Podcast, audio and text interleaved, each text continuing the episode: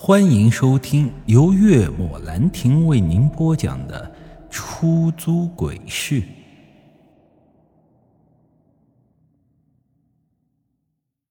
然后，一股浓稠的鲜红色液体从这裂缝中缓缓流出，将镜面染得血红一片。而镜子中的我变得不再是我，而是一个面目狰狞的。陌生人，简单来说，他确实是长着我的脸，但我却在他的脸上看不到丝毫的熟悉，有的只是陌生到极致的诡异。待镜面完全碎裂开来之后，一阵指甲在镜面摩擦的声响渐渐响起，而且。是无比刺耳，也就在这个时候，我心中的危机感达到了极致，恐惧如同蔓藤一般的在我身体的每一个角落蔓延。我有一种强烈的感觉，在接下来的一分钟内，我会变成一具冰凉的尸体躺在地上。这就是所谓的审判和忏悔吗？给我留纸条的那个人压根儿就没打算放过我，因为我看到自己脖子上多出来了一双红色指甲锋利极长的干枯手掌。我身后的东西正在打算掐死我，当然我不可能坐以待毙。管他妈的什么审判、忏悔，能够保住性命，这才是最重要的。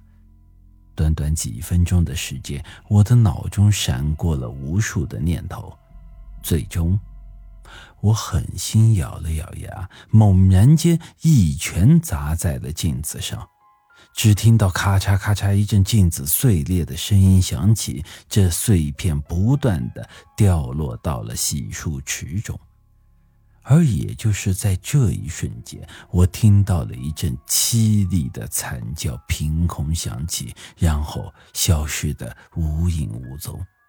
客厅中熄灭的灯再一次亮起，一股久违的温暖瞬间袭遍了我的全身。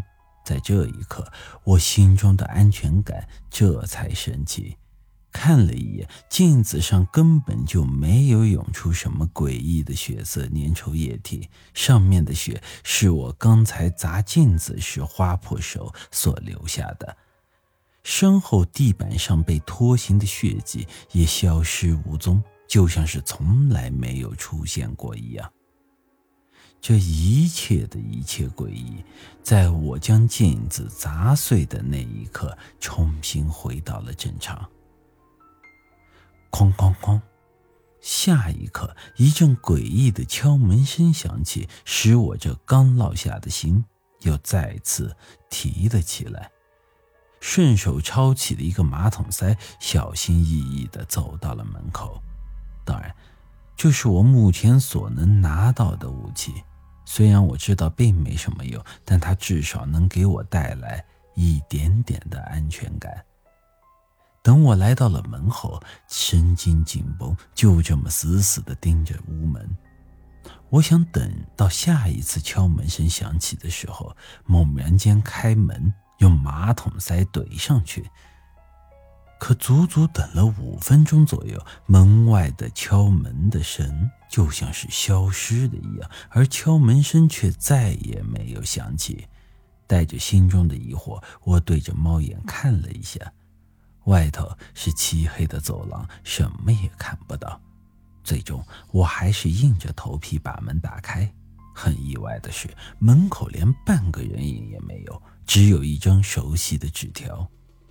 我打开门看了一下，上面依旧是熟悉的字迹：“敢于战胜人内心最深处的恐惧，你的审判通过。”作为奖励，你将会得到一件不寻常的东西。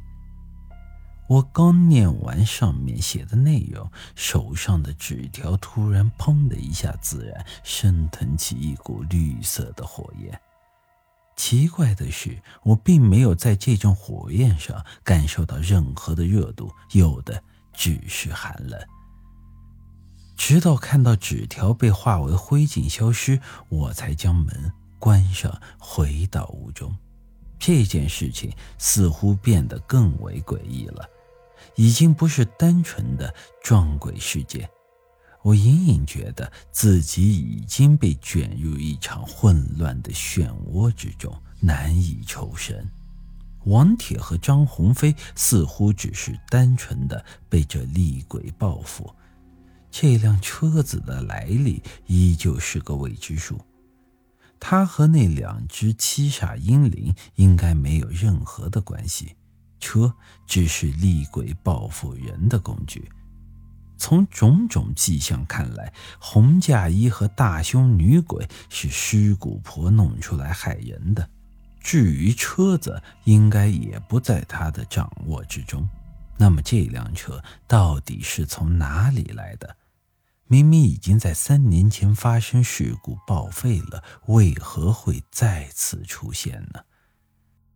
本集已经播讲完毕，欢迎您的。继续收听。